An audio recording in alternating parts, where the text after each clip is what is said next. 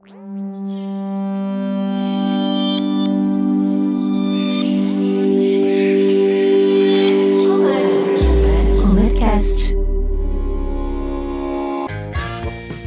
pessoal, eu sou o Sandro Andrade. Olá, e eu sou a Patrícia Reis. E esse é o Comercast, o podcast de conteúdo do setor elétrico. Toda semana entrevistamos um especialista da Comerc sobre um assunto que está em alta e também falamos as principais notícias do setor. Neste episódio, vamos falar sobre encargos, tributos e outros componentes da fatura de energia elétrica e sobre a diferença que faz poder contar com o apoio de bons gestores para os contratos de eletricidade. O consumidor que aderiu ao mercado livre de energia sabe o trabalho que dá monitorar todos os itens que compõem os custos de seu contrato de eletricidade. Enquanto o consumidor do mercado regulado recebe uma única fatura mensal da concessionária de sua região. Os componentes do custo de energia do mercado livre são quitados em diferentes datas de faturamento ao longo do mês. Os pagamentos são feitos para entes jurídicos distintos. Além disso, como a contratação é livre, o consumidor pode firmar acordos com um ou mais fornecedores de energia à sua escolha, e cada contrato tem as suas cláusulas de faturamento. O contrato do consumidor do Mercado Livre inclui ainda pagamentos à Câmara de Comercialização de Energia Elétrica, CCE, os encargos financeiros e o que é cobrado pela comercializadora de energia contratada para o serviço de gerenciamento da conta. Já os custos do sistema de distribuição e os encargos relativos a esses componentes continuam sendo faturados para a concessionária local. O consumidor que migra do mercado regulado para o livre sabe que a gestão de seus compromissos com o pagamento pela energia elétrica é complexa. E para dar conta dessa complexidade, assim como para extrair os maiores benefícios desse ambiente de contratação, é fundamental contratar uma gestora com experiência de mercado. Com esse apoio, o consumidor consegue ter mais previsibilidade em relação às suas despesas com energia elétrica e melhor controle de seu orçamento. Para falar sobre esse assunto, o Comercast convidou a Vanessa Oliveira, analista de gestão CCE da Comerc Gestão. Vanessa, seja muito bem-vinda ao Comercast. Obrigada pela sua participação desde já. Para começar, por favor, conta pra gente como está sendo a sua atuação no mercado de energia até aqui, a sua formação, carreira e trajetória na Comerc Energia. Olá, Sandro e Patrícia. Primeiramente, gostaria de agradecer o convite. Estou muito feliz em participar do Comercast. Me chamo Vanessa Oliveira, sou formada em Engenharia Elétrica e atuo no Mercado Livre desde 2018. Iniciei minha trajetória na Comerc em 2020 e atualmente faço parte da, diretoria de operações, atuando com o time de gestão CCE. Maravilha, Vanessa. Bom, entrando agora no tema de hoje, vamos falar diretamente para as empresas que já migraram para o Mercado Livre ou aquelas que desejam migrar. E vamos falar especificamente sobre encargos. Vanessa, você poderia nos explicar sobre a fatura de energia no Mercado Livre? Quais são os itens que a compõem e como é organizado o calendário de pagamentos dos eventos financeiros da CCE? Claro, Paty. No mercado cativo, o consumidor paga uma única fatura de energia. Já no Mercado Livre, o número de faturas aumenta, mas não há um aumento nos custos, pois a fatura de energia é decomposta em outras faturas. O consumidor livre continuará pagando uma fatura para a distribuidora referente ao uso do sistema de distribuição, pagará uma outra fatura para o fornecedor de energia referente à compra de energia.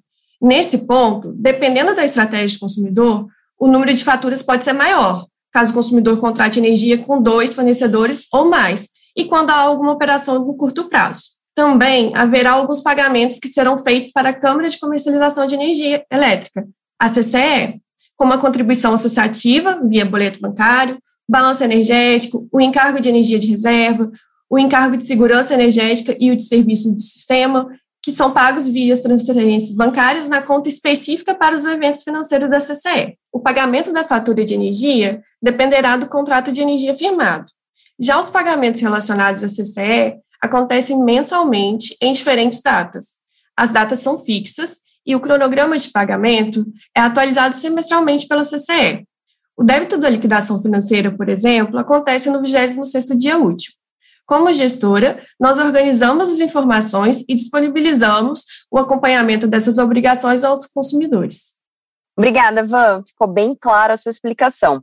Sabemos então que os encargos representam uma boa fatia da conta de energia elétrica, tanto no mercado livre quanto no regulado. Gostaria, por favor, que você nos explicasse quais encargos são esses, para que servem e se eles são os mesmos para o mercado cativo e para o mercado livre. Os encargos de serviço do sistema e de segurança energética basicamente são os custos que não estavam previstos, cujo objetivo é assegurar o pleno funcionamento do sistema. Os consumidores fazem os pagamentos aos geradores de energia e o valor é calculado mensalmente pela CCE. Os valores têm relação com o acionamento de usinas termoelétricas para poupar águas nos reservatórios, com a importação de energia de países vizinhos e com o custeio das alterações não esperadas na malha de geração, como quando há uma queda de linha de transmissão. Esses custos são divididos entre todos os consumidores, livres ou cativos. No segundo semestre do ano passado, os consumidores livres devem ter notado um aumento nos valores dos encargos.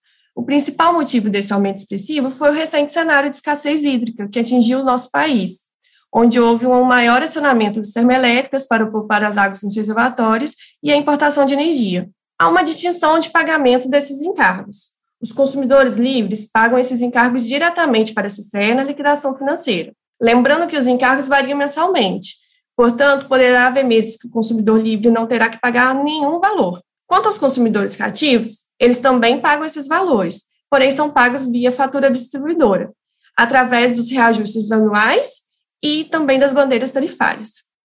Mas sabemos também que os custos de distribuição são cobrados aos consumidores livres e aos cativos. Esses custos de distribuição são os mesmos para os dois ambientes? Isso mesmo, Paty. Os custos referentes ao uso de distribuição são pagos para ambos os consumidores, mas há sim algumas diferenças. O consumidor livre, por exemplo, pode adquirir um tipo de energia que poderá dar um desconto na fatura de distribuição. Dessa forma, reduzirá ainda mais o seu custo total. Além disso, conforme mencionado anteriormente, na fatura de distribuição do mercado cativo poderá haver cobranças das bandeiras tarifárias. Esse custo não aparecerá na fatura da distribuidora do consumidor livre. Perfeito, Van. Bom, e com tantos itens que recaem sobre as despesas mensais do consumidor livre, é possível prever o total da fatura mensal de energia elétrica? Sim, Paty, é possível realizar uma previsão. O primeiro passo é ter uma boa projeção de consumo, seja essa baseada no histórico, produção ou perspectivas futuras. Além disso, é fundamental um constante acompanhamento no mercado e das atualizações do setor elétrico, como a incidência dos encargos. Ainda, para uma boa previsão, deve-se levar em conta o contrato de energia firmado. Lembrando que alguns eventos não esperados podem impactar as previsões, mas de forma geral é possível obter ótimas previsões. Então, só para nós recapitularmos o assunto de hoje, você poderia comentar, por favor, então, como a Comerc Gestão, empresa do Grupo Comerc Energia, apoia os clientes no atendimento dos encargos e das suas complexidades? Semanalmente, nossos clientes recebem um informativo com expectativa dos encargos para os próximos seis meses. Além disso, monitoramos constantemente os encargos e as respectivas projeções, e quando há uma previsão de aumento, informamos antecipadamente uma previsão do valor total de encargos a ser pago na próxima liquidação financeira para os nossos clientes. Previsão é sempre bom. E como a Comerc acompanha de perto os clientes, Van? Quais são os benefícios de ter uma consultoria completa no Mercado Livre, como a da Comerc Energia? A Comerc oferece diversas soluções de gerenciamento para os nossos clientes. Fornecemos a previsibilidade de custos, relatórios iniciais, análises estratégicas, atualizações de mercados, entre outros. Convido os ouvintes a conhecer um pouquinho mais das nossas soluções através do e-mail faleconosco@comerc.com.br. Maravilha! Bom, chegamos ao final aí do nosso episódio de hoje. Van, muito obrigada pela sua participação. Já deixamos aí o convite para uma próxima entrevista e mais conhecimento aí para os nossos ouvintes. Obrigada mais uma vez. Eu que agradeço o convite, Paty, Sandro. Muitíssimo obrigada e retornarei em breve, espero. A alta dos preços dos combustíveis e do gás de cozinha é um tema que está no centro dos debates do governo, no Congresso e na mídia desde o ano passado. Mas agora essa volatilidade aumentou por causa da guerra na Ucrânia. Nesse contexto, o Senado brasileiro aprovou dois projetos no dia 10 de março. É o chamado pacote de combustíveis, que tem por objetivo minimizar os impactos das variações dos preços do petróleo. O primeiro projeto criou a conta de estabilização do preço dos combustíveis, e na sequência o projeto de lei complementar que promove alterações na cobrança do imposto sobre circulação de mercadorias e serviços, ICMS, nos estados. Em seguida, os dois projetos foram encaminhados à Câmara para apreciação. A energia solar fotovoltaica segue em alta no Brasil. No início de março, o país chegou à marca histórica de 14 gigawatts de capacidade instalada, a mesma potência da usina hidrelétrica binacional de Itaipu, conforme informação da Associação Brasileira de Energia Solar Fotovoltaica Absolar.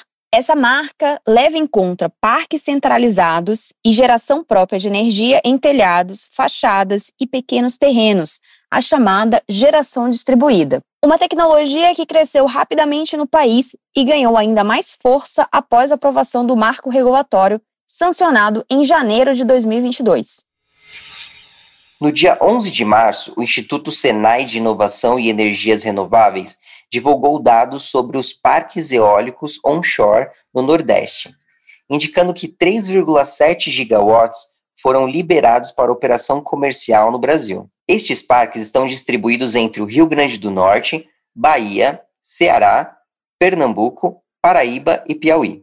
De acordo com os dados do Instituto, a soma da potência instalada de sete parques localizados nesses estados supera a de um conjunto de países europeus, integrado por Reino Unido, Dinamarca, Espanha, Noruega, Finlândia, Polônia e Ucrânia, cuja potência instalada é de 3,6 gigawatts. A transição energética entrou para ficar na agenda global, que interessa tanto a nações como ao universo corporativo.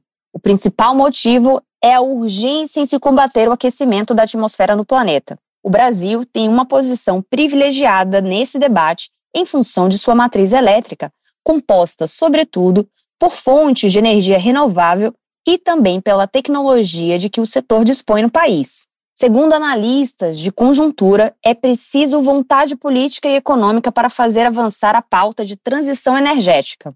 Nesse cenário, o ano de 2022 traz uma excelente oportunidade por ser um ano eleitoral a sociedade terá a oportunidade de aproveitar o momento para cobrar programas e propostas dos presidenciáveis e de candidatos a postos na Câmara Federal e no Senado. E esse foi mais um Comercast com mais informações aí sobre o setor elétrico.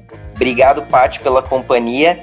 E você, para ficar mais informado sobre as notícias do setor, acesse megawatt.energy. Para conhecer mais sobre as soluções de energia que oferecemos, acesse comerc.com.br. E segue a gente também nas redes sociais. Estamos presentes no LinkedIn e Instagram, arroba Comerc Energia. Até, Até a próxima. próxima.